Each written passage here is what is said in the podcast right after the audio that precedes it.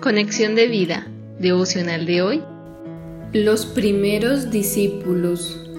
Dispongamos nuestro corazón para la oración inicial. Señor Jesús, quiero seguirte, ser un verdadero discípulo tuyo, que tu Santo Espíritu me lleve a seguirte y me impulse a caminar contigo diariamente para aprender directamente de ti, mi gran Maestro. Amén. Ahora leamos la palabra de Dios. Juan capítulo 1 versículos del 35 al 39.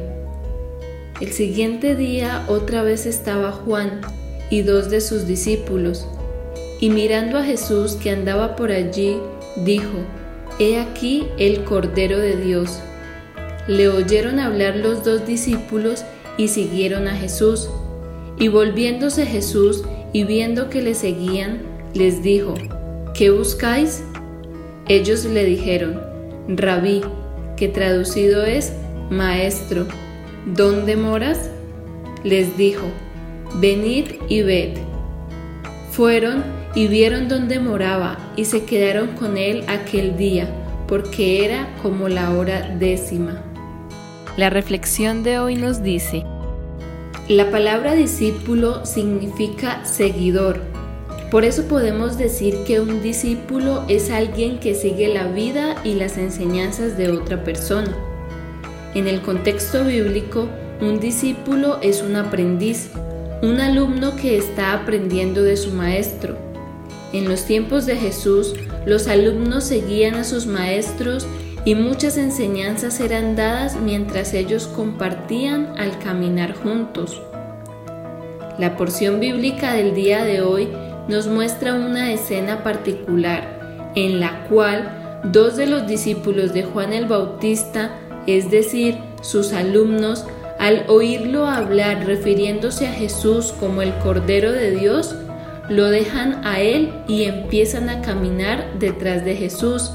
Y cuando Jesús se da cuenta que lo están siguiendo, les pregunta, ¿qué buscáis? A lo cual la respuesta dada es, Maestro, ¿dónde moras? Esta es la actitud principal de un discípulo, querer seguir a su maestro. Esta actitud le permitirá aprender, pues estar al lado del maestro le permite al alumno conocer de primera mano las enseñanzas que éste tiene para transmitir. Como vemos, los primeros discípulos de Jesús estaban interesados en seguirlo, por eso su curiosidad por saber dónde vivía el maestro.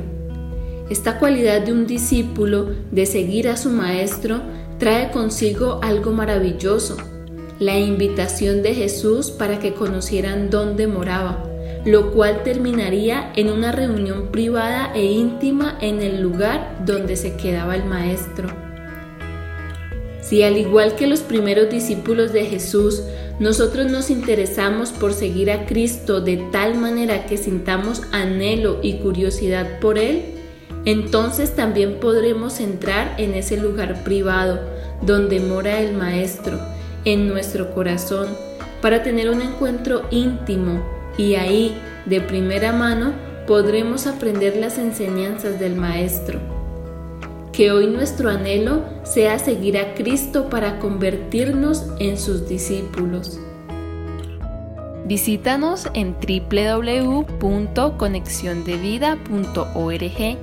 Descarga nuestras aplicaciones móviles y síguenos en nuestras redes sociales